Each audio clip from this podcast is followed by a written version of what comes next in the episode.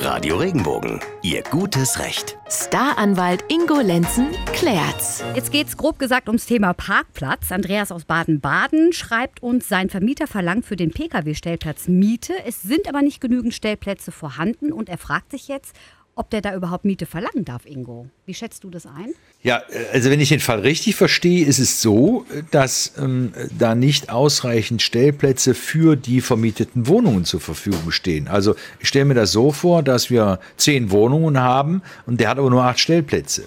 So, wenn das tatsächlich so ist, dann ist es ein Problem, denn da müssen wir zunächst einmal in den Mietvertrag reinschauen. Steht im Mietvertrag drin, dass zu der Wohnung ein Stellplatz mitvermietet worden ist und kann der diesen Stellplatz jetzt nicht nutzen, dann ist es ein Mangel der Mietsache und dann kann er die Miete mindern. Das heißt, der kann im Endeffekt sagen, ich behalte die vereinbarte Miete für den Stellplatz, behalte ich ein, weil ich kann den gar nicht nutzen. Normalerweise ist es aber so, dass zu jeder Wohnung ein bestimmter Stellplatz gehört und der ist dann mitvermietet. So, und wenn das so ist, dann wäre das sein Stellplatz und dann kann der Anspruch erheben, dass er alleine diesen Stellplatz benutzt. Jetzt ist es so, wenn diese Stellplätze nicht gekennzeichnet sind, dann glaubt ja jeder, der Anwohner, er kann sich da hinstellen.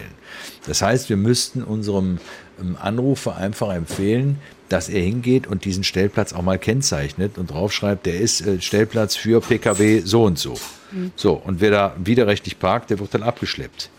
Du hörst an meiner Antwort, dass ich nicht so genau einzuschätzen weiß, wie dieser Mietvertrag aussieht und ob ein bestimmter Stellplatz zugewiesen worden ist oder ob aber die zugewiesenen Stellplätze von anderen Anwohnern genutzt werden, die gar keinen Anspruch auf den Stellplatz haben. Ja, es fehlt uns also deshalb Kennzeichnungspflicht. Ja. Genau. Ne? Kennzeichnungspflicht ist, glaube ich, ganz, ein ganz wichtiger Tipp und auch ähm, ein Blick in den Mietvertrag, um mal zu schauen, welcher Stellplatz ist mir denn wirklich mitvermietet worden. Und wenn da einer wirklich mitvermietet worden ist, dann muss er darauf acht geben, dass er den alleine nutzen kann. Entweder durch Kennzeichnungspflicht oder aber durch eine Anmerkung an den Vermieter, dass der dafür Sorge tragen soll, dass dieser Stellplatz von ihm alleine zu nutzen ist. Ingo, ich denke jetzt mal an den schnöden Mammon. Nehmen wir mal an, das wäre alles so und ihm würde doch ein Parkplatz irgendwie auch zustehen. Er bekommt ihn aber nicht. Könnte er dann Ansprüche geltend machen? Klar, natürlich. Das ist ein Mangel der Mietsache und da können wir tatsächlich wieder über Mietminderungsansprüche reden.